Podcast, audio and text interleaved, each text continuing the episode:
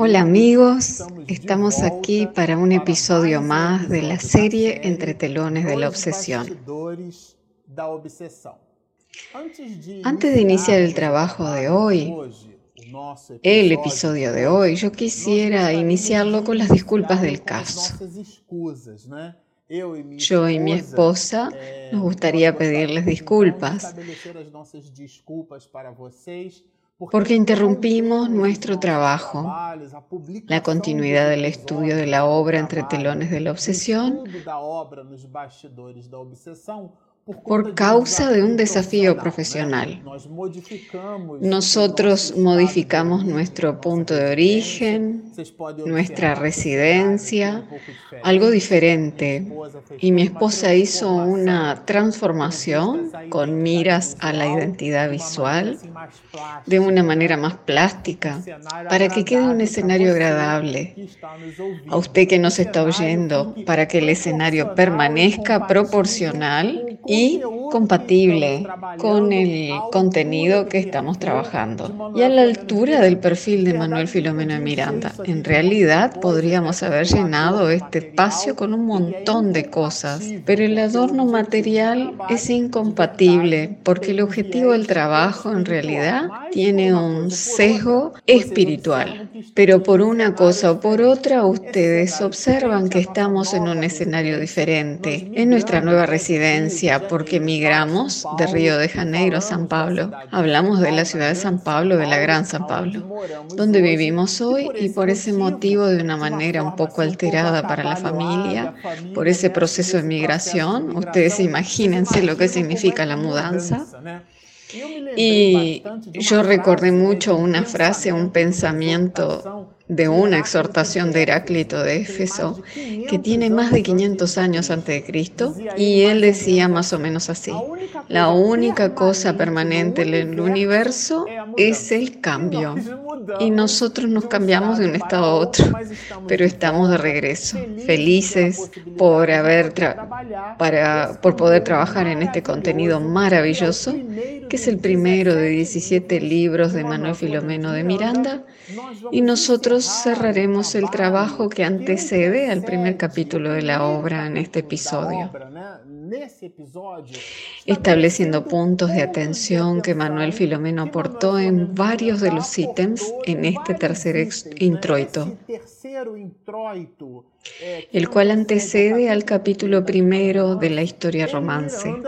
Para usted que nos está acompañando, recordemos que Miranda lo llamó de Examinando la Obsesión y en este capítulo anterior nosotros habíamos hablado un poco sobre los temas que el propio Miranda dice sobre la seriedad necesaria para desarrollar el trabajo de desobsesión en las casas espíritas.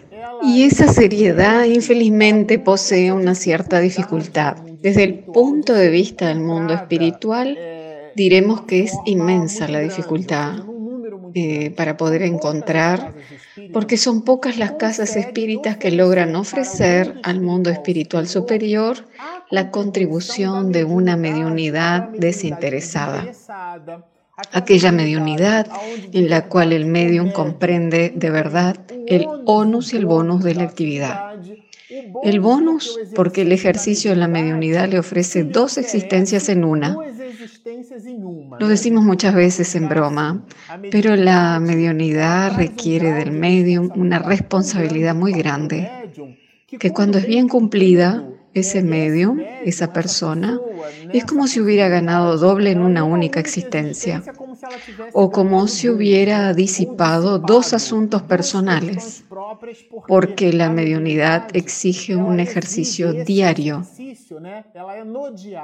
Ella no es en la mesa o en el grupo, ella no se da en el proceso ostensivo de la comunicación mediúnica, sino que se manifiesta en el trato con las demás personas Porque si nosotros aprendemos a dedicarnos a las personas, si nosotros aprendemos a lidiar con seres humanos, comprendiendo que todos somos iguales, si salimos por la mañana rumbo al trabajo y no miramos al portero, al sereno, al guarda de ómnibus al comprar nuestro boleto, cuando recostamos el coche en el puesto de gasolina y el pistero se presenta y nuestra mirada es una mirada común, o sea, cuando nosotros estamos conscientes de que todos nosotros nos movilizamos en el planeta en papeles diferentes, pero nuestra realidad es espiritual y un valor jerárquico verdadero entre nosotros es el valor moral. Cuando comprendemos eso, en este agitado ejercicio de la reencarnación, nosotros estamos aportando aquello que llamamos medium nato o sea, la mediunidad con Jesús, el Evangelio en práctica y estaremos en la mesa grupo mediúnico conversando, dialogando con los espíritus, colocando el mismo valor y el mismo sentimiento que aportamos en la vida en común, porque tratamos a todo y a todos de la misma manera sin establecer distinciones por la capa que la persona presenta. Y la tesis en realidad no es nuestra, sino de Jesús. Si no amas a lo que ves, ¿cómo amarás lo que no ves? Por lo tanto, considerando al espíritu desencarnado como una realidad, la cual depende del medium, como un intermediario, como un puente para que Él se manifieste. El dialogador y adoctrinador muchas veces, no todos los medios tienen evidencias, por lo cual imaginemos que si nosotros no estamos viendo al espíritu, como vemos al portero, al pistero o a nuestro familiar, si nosotros no lo estamos viendo, ¿cómo nosotros lo vamos a amar? Entonces ese ejercicio del amor que se manifiesta a través de la comprensión, que se manifiesta a través de la tolerancia, serán actitudes mínimas, señores. No seamos ingenuos, porque cuando alguien nos cierra el paso en el tránsito y tenemos aquel ímpetu de decirle un improperio, una mala palabra y nos controlamos, y buscamos comprender que él debe estar con un problema grave, y hacemos ese movimiento de indulgencia, de colocarnos en el lugar del otro, de no establecer a sí mismos como que fuéramos el centro del universo. Ese movimiento de mirar al prójimo, el ejercicio de ese movimiento crea para nuestra alma un dínamo moral que le brinda a la mediunidad un ejercicio fabuloso en el proceso de comunicación. Y es por eso y únicamente por eso es que decimos que cuando el medium, cuando alcanza ese proceso de medium nato, que es esa mediunidad con Jesús, él hace dos encarnaciones en una, porque él trae en sí mismo compromisos morales que necesitaría de otra encarnación para cumplirlos. Y Manuel Filomeno de Miranda resuelve entonces mencionarnos banners o ítems. Lo primero que él establece es lo que él llama obsesiones especiales. Y nosotros aquí observaremos algunos cuidados que Miranda tuvo sobre todo lo que nosotros consideramos y conocemos, leyéndolo en el libro Los Mediums, la cual es una obra que dignifica la mediunidad lo que dice Kardec y clasifica como obsesión. Y aquí Miranda tiene el debido cuidado de ir más lejos y cita, nadie se engañe. Hay obsesores desencarnados ejerciendo una maléfica influencia sobre los hombres y hay encarnados de mente vigorosa que ejercen presión deprimente sobre los que deambulan en la erraticidad. ¿Qué es eso? Es Manuel Filomeno de Miranda diciéndonos que existen obsesiones de desencarnados hacia desencarnados y de encarnados hacia encarnados. Obsérvenlo. Existen determinadas relaciones en familia, por ejemplo, en la cual una madre puede obsesar al hijo o el hijo obsesar al padre. Estamos hablando de encarnados, de papeles, porque muchas veces el concepto que presenta el libro de los medios de influencia tenaz que algunos espíritus logran ejercer sobre ciertas personas, nosotros podemos imaginarnos que es desde el plano desencarnado hacia el encarnado.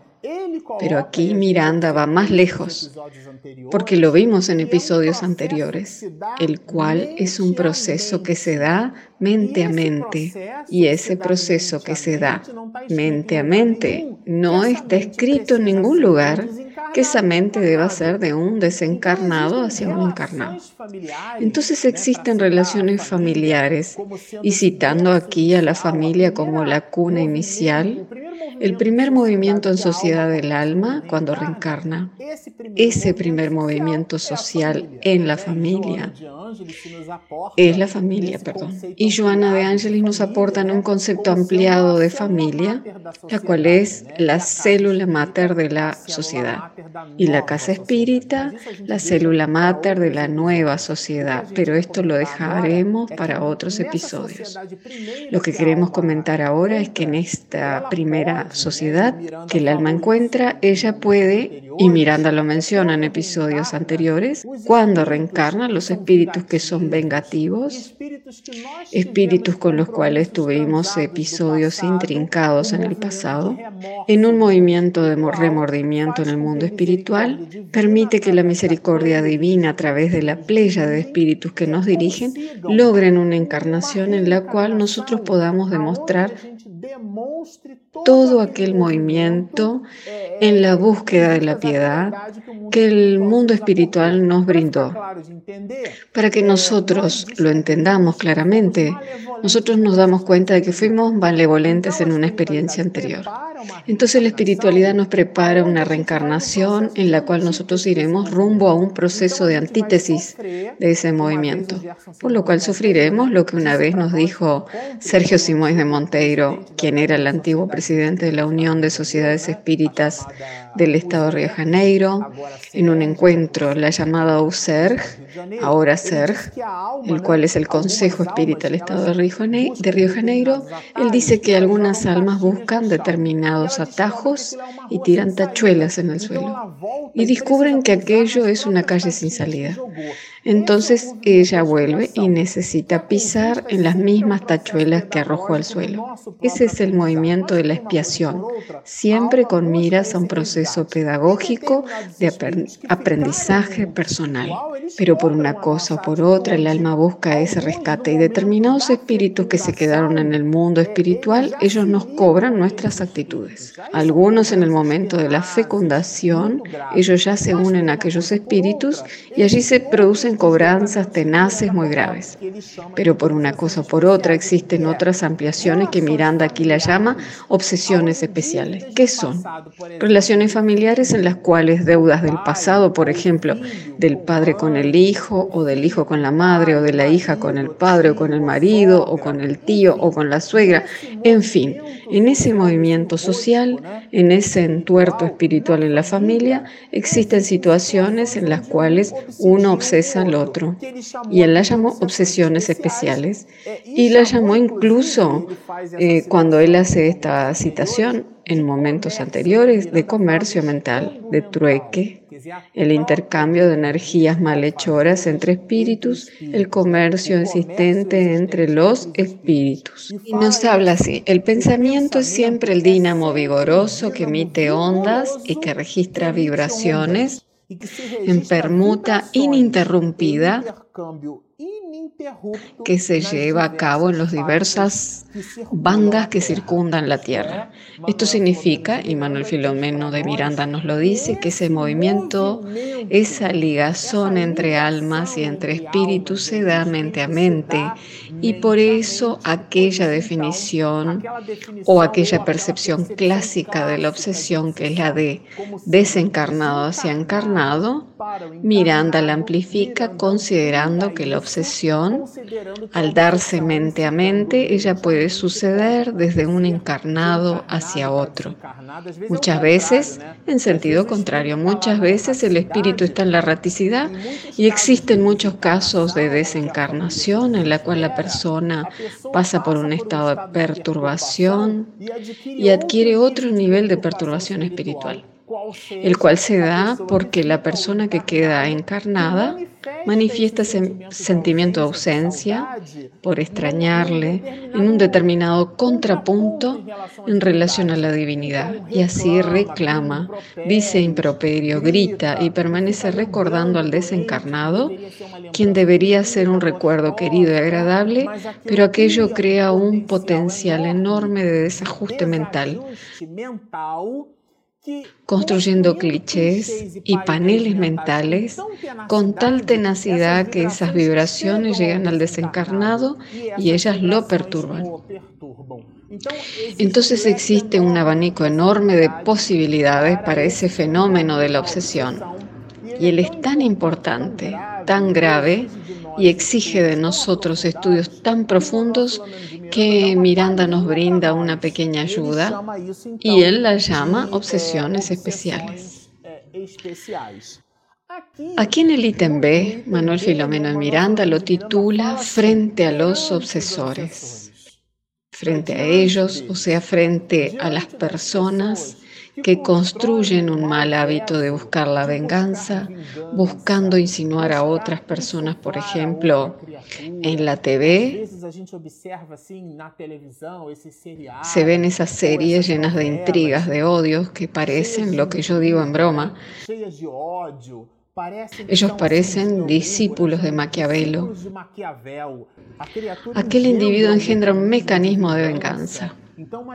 Entonces, una determinada escena que sucedió hace ya 5, 10, 20 o 30 años atrás, el otro la carga como una basura atómica dentro de su alma aquel desperdicio en sus espaldas y él eh, acomoda, engendra una manera de establecer su venganza 30 años después. Entonces aquel mecanismo de venganza, y eso se da también en el plano espiritual entre los desencarnados, pero aquí Miranda habla muy bien y nos dice, frente a los obsesores, eh, aquí él nos da una receta que muchas veces se la indicamos a los demás y hasta la llegamos a pensar también para nosotros. Y ella tiene un grado de mucha profundidad y es la oración. La oración frente a los obsesores, lo que nos cabe en primer lugar es vibrar en una franja de frecuencia diferente. Nosotros acostumbramos a dar como ejemplo a aquel médico que trata de un paciente politraumatizado que entra en una emergencia, que ingresa a un CTI. El estudio que realizó ese médico en la Facultad de Medicina, después él hizo su posgrado en sus especializaciones de dos, tres, cuatro o seis años, porque existen aquellos eh, neurocirujanos, por ejemplo, profesiones que son variadas, muy complejas, de aportes a la medicina y en realidad estudian toda la vida. Pero en realidad, por una cosa o por otra, en aquel momento, ¿qué hace el médico? Él no entra en la misma franja de desesperación del paciente. Él o algunos de nosotros podemos hasta considerarlo frío y decimos muchas veces, qué horrible, qué frío que es este médico.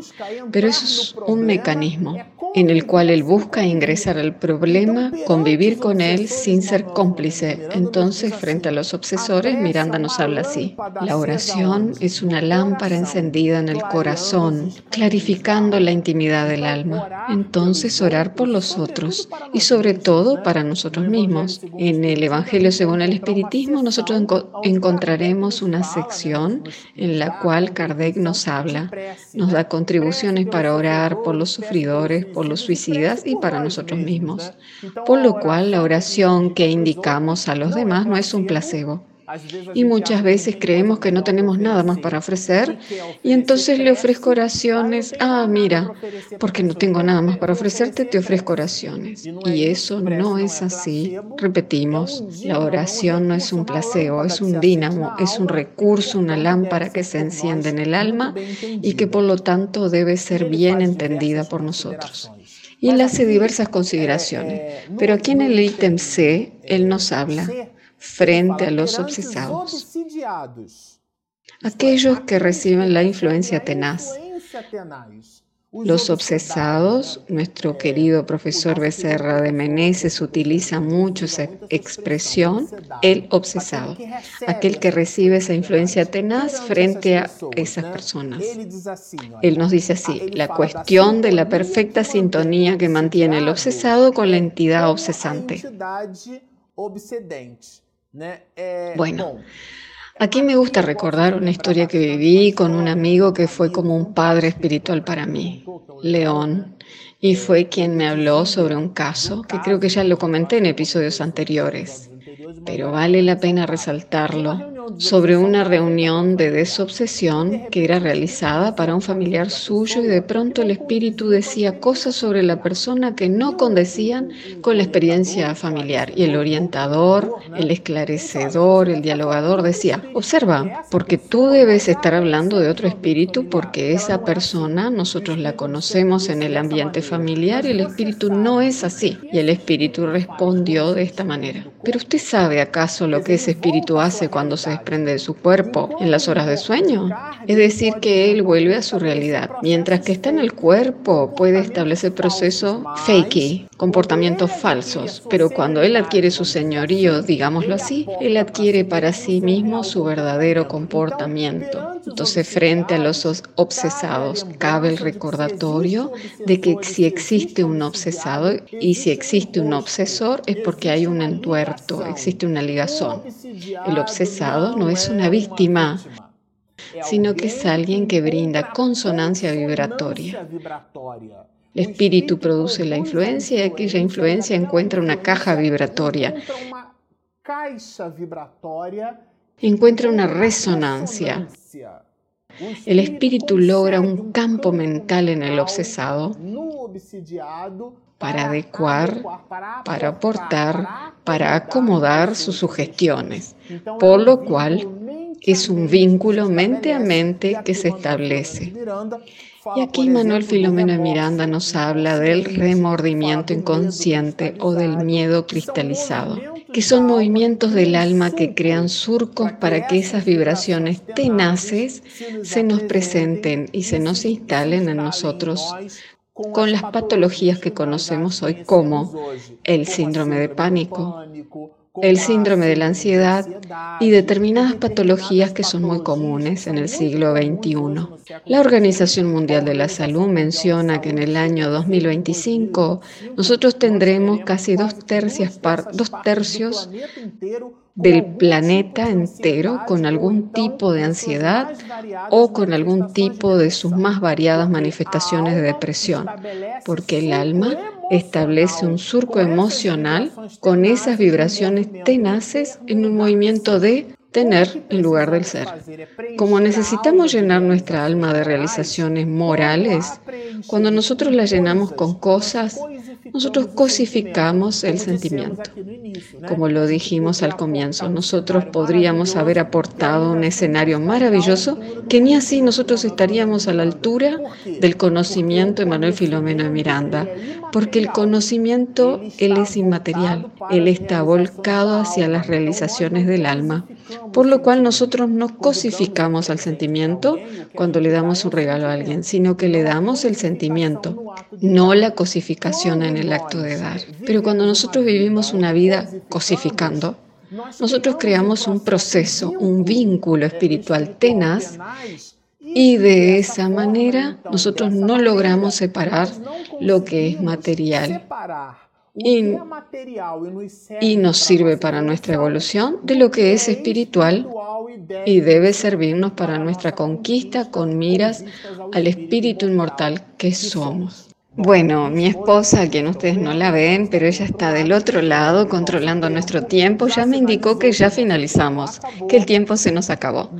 Nosotros, en nuestra ansiedad de pasarles contenido a ustedes, les dejaremos un último episodio próximo en el cual terminaremos todos estos ítems, los cuales no logramos finalizarlos hoy aquí pero dejamos nuestra invitación para que sigan el estudio, continúen la lectura con nosotros, posten sus comentarios. Si usted que nos está asistiendo aún no se inscribió a nuestro canal, suscríbase. Estamos de regreso con mucha fuerza, continuamos con nuestros trabajos, entonces elija la campanita y cuando mi esposa levante el video en YouTube, usted recibirá la notificación. Sigan estudiando y mucha paz.